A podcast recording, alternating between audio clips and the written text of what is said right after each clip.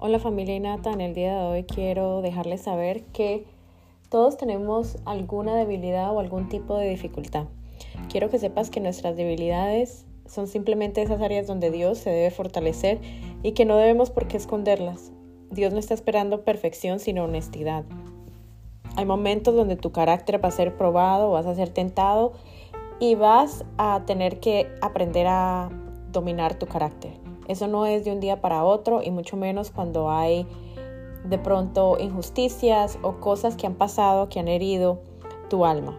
Lo que sí te puedo decir es que este 2023 deseo que sanes todo aquello que ha estado opacando tu verdadera esencia para que puedas brillar con luz propia y para que ninguna circunstancia externa pueda afectar lo que Dios ha hecho contigo.